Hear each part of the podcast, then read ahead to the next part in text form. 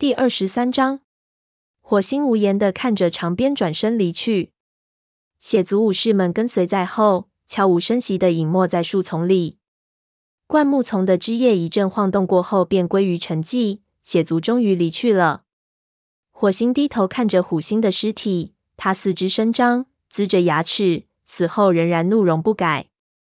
那双曾经充满了权力欲望的琥珀色眼睛，如今已是黯淡无光。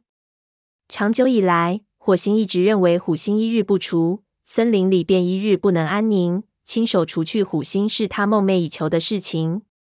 如今他的老对头就躺在他的脚下，他反而感到一种悲凉。星族赐予虎星无穷的力量、娴熟的记忆和机敏的头脑，使他成为一只卓越不群的猫，成为猫中的传奇。但虎星误入歧途，不但没能正确运用自己的天赋，反而为了自己的野心进行谋杀、欺骗，简直无所不用其极，最后落得如此悲惨的下场。虎星死了，但事情并没有结束。各个族群的猫仍然处在危险之中，森林里依旧弥漫着腥风血雨。火星暗想：我们需要凝聚起所有猫的力量，把血族逐出丛林。他发觉有一只猫走到身边，扭头看去，原来是灰条。雷族里其他的猫和风族猫一起，依旧保持战斗队形。灰条心惊胆战地说：“火星，你没事吧？”火星摇了摇头，说：“放心吧。”我没事，我需要和高星谈谈。灰条低头看了看虎星的尸体，身体忽然颤抖了一下，说：“我再也不想看到类似的事情发生了。”火星回答说：“如果我们不能除掉长鞭，类似的事情迟早要发生。”说着，他缓缓向风族族长走去，一边走一边整理自己凌乱的思路。当他走到高星面前时，发现高星的眼里同样充满了恐惧的神色。高星说：“如果不是亲眼所见，我简直不敢相信这件事。九条性命啊，就这么一眨眼功夫没了。”火星点了点头，说：“你可以带领族群离开丛林，另寻一块安身之地。没有猫会责怪你的。”他无意菲薄高星的勇气，但敌人实在太可怕了，他不能强求高星留下来和他一同战斗。高星感觉受到了羞辱，怒气冲冲地说：“风族已经被赶走过一次了，那种事情不能再发生。我们会坚守领地，誓死捍卫它。雷族和我们一同战斗吗？”还没等火星答话，雷族中早已响起一片毅然决然的呼声。火星庄严地说：“我们将奋起抗战，能够和风族一同战斗是我们的光荣。”两位族长对视良久。其实大家都心知肚明，和血族作战将意味着雷族和风族的覆灭。高星最后说：“我们现在要回去做准备了。三天后的清晨，我们不见不散。”火星说：“不见不散。愿星族保佑我们。”他目送风族远去，然后转过头看着他的武士们，大家脸上都充满了焦虑、惊慌的神色。但火星知道，绝不会有一只猫临阵退缩。他们来到四棵树，就是抱着必死的决心。尽管情况发生了变化，敌人厉害的超乎想象，但他们会毫不犹豫的把自己的热血抛洒在这片森林大地上。火星平静地说：“我为你们感到自豪。如果有谁能把血族赶出去，那必定是你们。”沙风上前几步，用口鼻抵在他的肩膀上，说。在你的带领下，我们会克服任何困难。火星一时间激动得说不出话来，武士们的信任更令他感觉到肩上挑着千斤重担。过了半晌，他说：“我们回营吧，有很多事情等着我们去做。”灰条、云尾，你们去前方探路，我们要防备长鞭打埋伏。灰条和云尾立刻朝雷族营地方向奔去。火星等了片刻。这才带领众武士上路，留下陈毛在队伍后面负责警戒。火星走出了牢院，仍然感到长鞭那双冰冷的眼睛仿佛在注视着他们。自从逐散了那群恶狗之后，火星再次有种被当作猎物的感觉。他的敌人虽然是自己的同类，但带来的威胁却更加可怕。但是如果此时站在血族面前，火星绝不会流露出丝毫畏惧的神色。他们一路上平安无事，顺顺利利的回到营地所在的山沟边。火星注意到黑莓爪步伐迟钝，尾巴耷拉在地上，于是温言问道：“有什么心事吗？”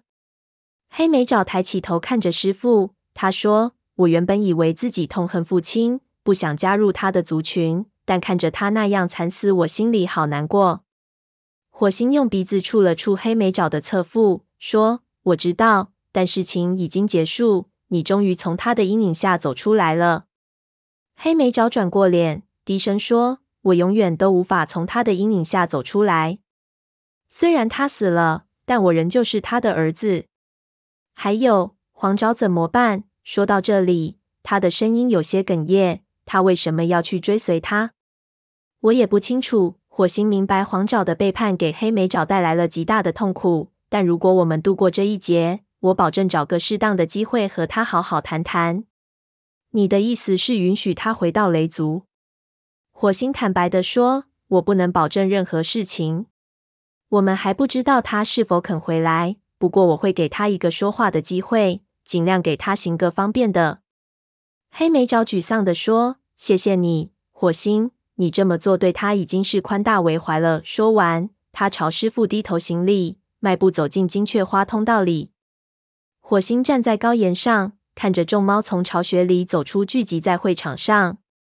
从大家忧虑的面容上看，血族的事情显然已经传遍了整个营地。他知道自己该说些鼓舞士气的话，给大家增添些希望，却不知能说些什么，因为他自己都觉得希望极其渺茫。太阳渐渐西沉，高岩的影子被拉长后映在地上，营地沐浴在夕阳的余晖下。犹如浸泡在鲜红的血水里一般。火星怀疑这是否是一个征兆，预示着他的朋友们、他的武士们在劫难逃。毕竟，当虎星被长鞭当场屠杀，鲜血洒在四棵树时，星族没有显露出任何动怒的迹象。不，火星对自己说，这种想法徒劳无益，而且他必须树立起打败血族的信心。他清了清喉咙，开始说。雷族同胞们，想必大家已经听说我们面临的危险了。从两腿动物的地盘那里跑来一只血族，声称要霸占我们的丛林。他们想让我们当胆小鬼，不做抵抗，便乖乖让出领地。但在未来三天，我们将和风族联合起来，坚决将血族赶出我们的丛林。云尾立刻跳起身，高声呼应。会场上还有几只猫随声附和。但有些猫则面面相觑，似乎压根儿不相信他们能从血族的魔爪下逃生。白风问：“河族和影族是什么态度？他们也要参加战斗吗？他们会站在哪一边呢？”火星回答说：“这个问题问得好，眼下我也不知道答案。虎星死的时候，虎族众猫便一哄而散了。”白风说：“我们需要查明他们的去向。”雾角站起来说：“我可以偷偷溜进河族领地里去打探一番，那里的地形我最熟悉。”火星急忙制止说：“不行，谁都能去，偏偏你不能去，那太危险了。我们目前还不知道虎族是否仍在迫害混血猫呢。我不想让你白白送命，雷族需要你。”雾角张嘴想要争辩，但想了想后便又坐了回去。白风说。我们可以通过边界巡逻查明他们的去向。火星点点头，这件事就有劳你了，白风。我想增加影族和河族边界的巡逻次数。巡逻队的主要任务就是查探其他族群的动静，同时对血族多加留神。我们要防备长鞭出尔反尔，在三日期限到来之前发动攻击。白风晃晃尾巴说：“我会妥善安排的。”火星见白风的镇定自若，鼓舞了大家的士气，便趁热打铁说：“接下来，族里的每一只猫都要做好战斗准备。”利仔热切地跳起身问：“也包括幼崽吗？我们能参加战斗吗？我们能成为学徒吗？”虽然气氛紧张，但火星人忍不住被他逗乐了。他笑着说：“不行，你们年纪太小，不能成为学徒。”我也不能让你们投入战斗，但你们要学会保护自己。沙风，你能教这些幼崽一些防身术吗？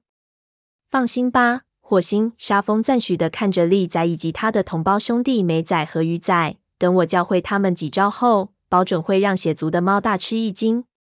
云尾喊道：“那么亮星呢？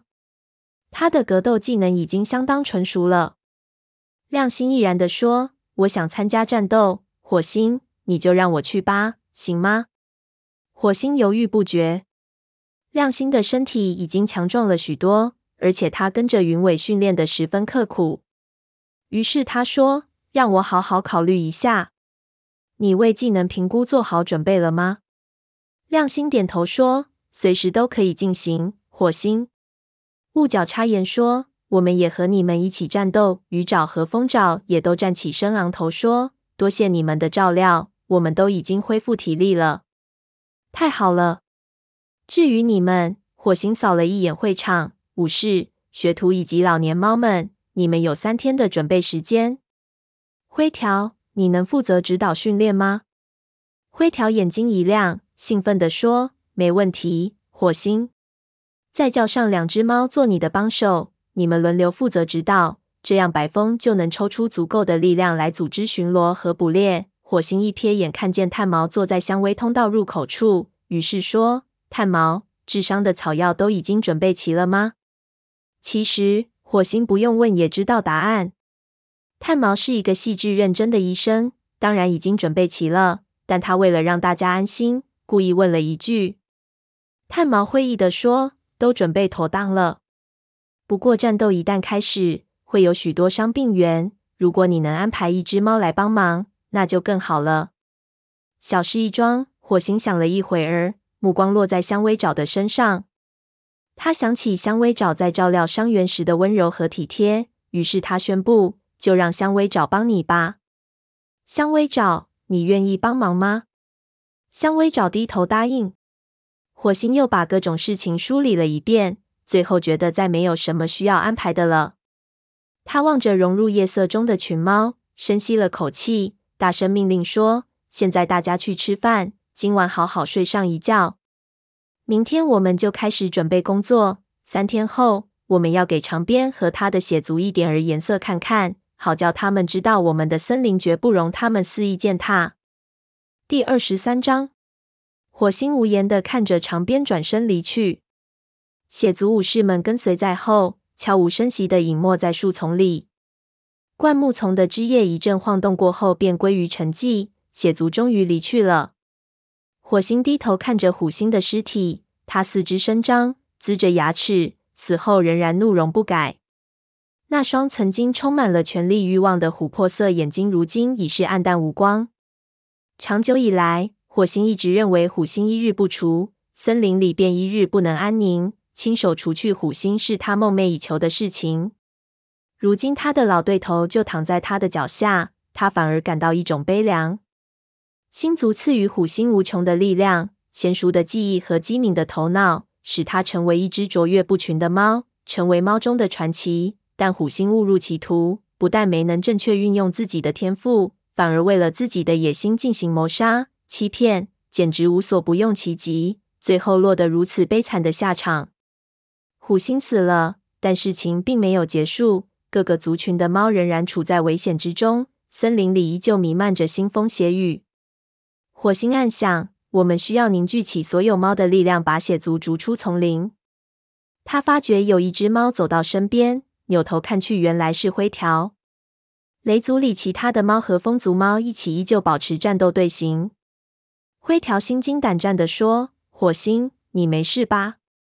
火星摇了摇头，说：“放心吧，我没事。我需要和高星谈谈。”灰条低头看了看虎星的尸体。身体忽然颤抖了一下，说：“我再也不想看到类似的事情发生了。”火星回答说：“如果我们不能除掉长鞭，类似的事情迟早要发生。”说着，他缓缓向风族族长走去，一边走一边整理自己凌乱的思路。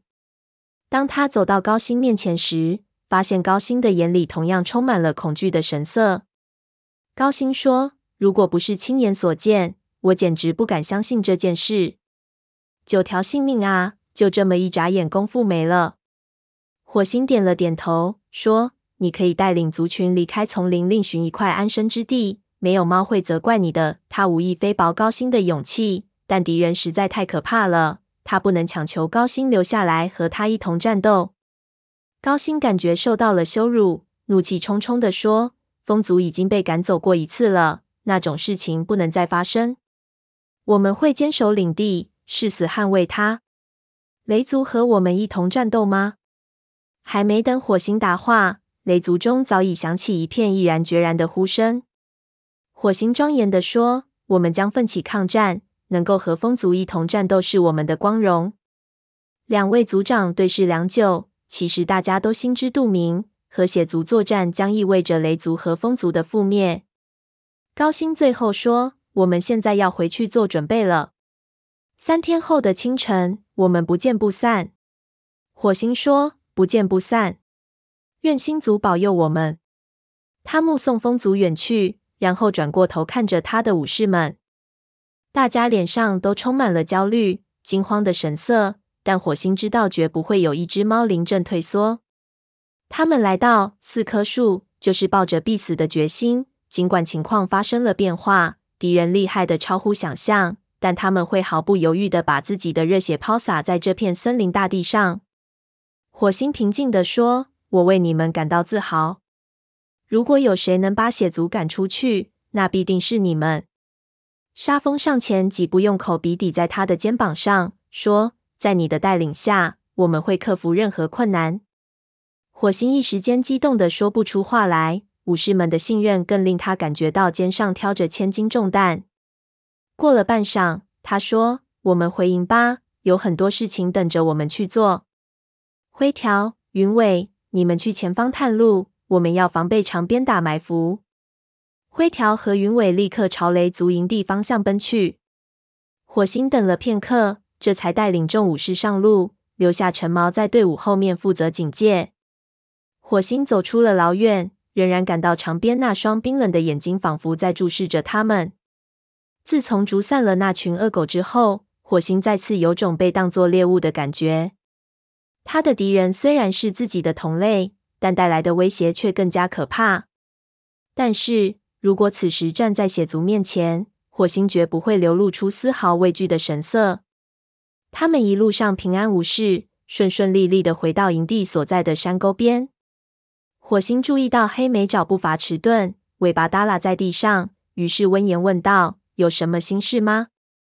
黑莓爪抬起头看着师父，他说。我原本以为自己痛恨父亲，不想加入他的族群，但看着他那样惨死，我心里好难过。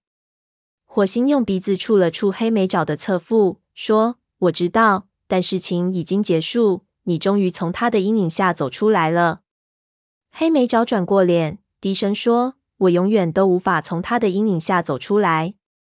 虽然他死了，但我仍旧是他的儿子。还有黄爪怎么办？”说到这里，他的声音有些哽咽。他为什么要去追随他？我也不清楚。火星明白黄爪的背叛给黑莓爪带来了极大的痛苦，但如果我们度过这一劫，我保证找个适当的机会和他好好谈谈。你的意思是允许他回到雷族？火星坦白地说：“我不能保证任何事情。我们还不知道他是否肯回来，不过我会给他一个说话的机会。”尽量给他行个方便的。黑莓爪沮丧地说：“谢谢你，火星，你这么做对他已经是宽大为怀了。”说完，他朝师傅低头行礼，迈步走进金雀花通道里。火星站在高岩上，看着众猫从巢穴里走出，聚集在会场上。从大家忧虑的面容上看，血族的事情显然已经传遍了整个营地。他知道自己该说些鼓舞士气的话，给大家增添些希望，却不知能说些什么，因为他自己都觉得希望极其渺茫。太阳渐渐西沉，高岩的影子被拉长后映在地上，营地沐浴在夕阳的余晖下，犹如浸泡在鲜红的血水里一般。火星怀疑这是否是一个征兆，预示着他的朋友们、他的武士们在劫难逃。毕竟，当虎星被长鞭当场屠杀。鲜血洒在四棵树时，星族没有显露出任何动怒的迹象。不，火星对自己说，这种想法徒劳无益。而且他必须树立起打败血族的信心。他清了清喉咙，开始说：“雷族同胞们，想必大家已经听说我们面临的危险了。从两腿动物的地盘那里跑来一只血族，声称要霸占我们的丛林。他们想让我们当胆小鬼，不做抵抗，便乖乖让出领地。但在未来三天，我们将和风族联合起来，坚决将血族赶出我们的丛林。”云尾立刻跳起身，高声呼应。会场上还有几只猫随声附和，但有些猫则面面相觑，似乎压根儿不相信他们能从血族的魔爪下逃生。白风问：“河族和影族是什么态度？他们也要参加战斗吗？他们会站在哪一边呢？”火星回答说：“这个问题问得好，眼下我也不知道答案。虎星死的时候，虎族众猫便一哄而散了。”白风说。我们需要查明他们的去向。雾角站起来说：“我可以偷偷溜进河族领地里去打探一番，那里的地形我最熟悉。”火星急忙制止说：“不行，谁都能去，偏偏你不能去，那太危险了。我们目前还不知道虎族是否仍在迫害混血猫呢。我不想让你白白送命，雷族需要你。”雾角张嘴想要争辩，但想了想后，便又坐了回去。白风说：“我们可以通过边界巡逻查明他们的去向。”火星点点头：“这件事就有劳你了，白风。我想增加影族和河族边界的巡逻次数。巡逻队的主要任务就是查探其他族群的动静，同时对血族多加留神。我们要防备长鞭出尔反尔，在三日期限到来之前发动攻击。”白风晃晃尾巴说：“我会妥善安排的。”火星见白风的镇定自若，鼓舞了大家的士气，便趁热打铁说：“接下来，族里的每一只猫都要做好战斗准备。”利仔热切地跳起身问：“也包括幼崽吗？我们能参加战斗吗？我们能成为学徒吗？”虽然气氛紧张，但火星人忍不住被他逗乐了。他笑着说：“不行，你们年纪太小，不能成为学徒。”我也不能让你们投入战斗，但你们要学会保护自己。沙风，你能教这些幼崽一些防身术吗？放心吧，火星。沙风赞许地看着利仔以及他的同胞兄弟美仔和鱼仔。等我教会他们几招后，保准会让血族的猫大吃一惊。云尾喊道：“那么亮星呢？他的格斗技能已经相当纯熟了。”亮星毅然地说：“我想参加战斗。”火星。你就让我去吧，行吗？火星犹豫不决。亮星的身体已经强壮了许多，而且他跟着云尾训练的十分刻苦。于是他说：“让我好好考虑一下。你为技能评估做好准备了吗？”亮星点头说：“随时都可以进行。”火星。雾角插言说：“我们也和你们一起战斗。”鱼爪和风爪也都站起身，昂头说：“多谢你们的照料。”我们都已经恢复体力了，太好了。至于你们，火星扫了一眼会场，武士、学徒以及老年猫们，你们有三天的准备时间。灰条，你能负责指导训练吗？灰条眼睛一亮，兴奋地说：“没问题。”火星，再叫上两只猫做你的帮手，你们轮流负责指导，这样白风就能抽出足够的力量来组织巡逻和捕猎。火星一瞥眼，看见炭毛坐在香薇通道入口处，于是说：“炭毛，智商的草药都已经准备齐了吗？”其实，火星不用问也知道答案。炭毛是一个细致认真的医生，当然已经准备齐了。但他为了让大家安心，故意问了一句。炭毛会意地说：“都准备妥当了。不过，战斗一旦开始，会有许多伤病员。如果你能安排一只猫来帮忙。”那就更好了。小事一桩，火星想了一会儿，目光落在香薇爪的身上。他想起香薇爪在照料伤员时的温柔和体贴，于是他宣布：“就让香薇找帮你吧。香薇找，你愿意帮忙吗？香薇找低头答应。火星又把各种事情梳理了一遍，最后觉得再没有什么需要安排的了。他望着融入夜色中的群猫，深吸了口气，大声命令说：“现在大家去吃饭，今晚好好睡上一觉。明天我们就开始准备工作。三天后，我们要给长鞭和他的血族一点儿颜色看看。”好叫他们知道我们的森林绝不容他们肆意践踏。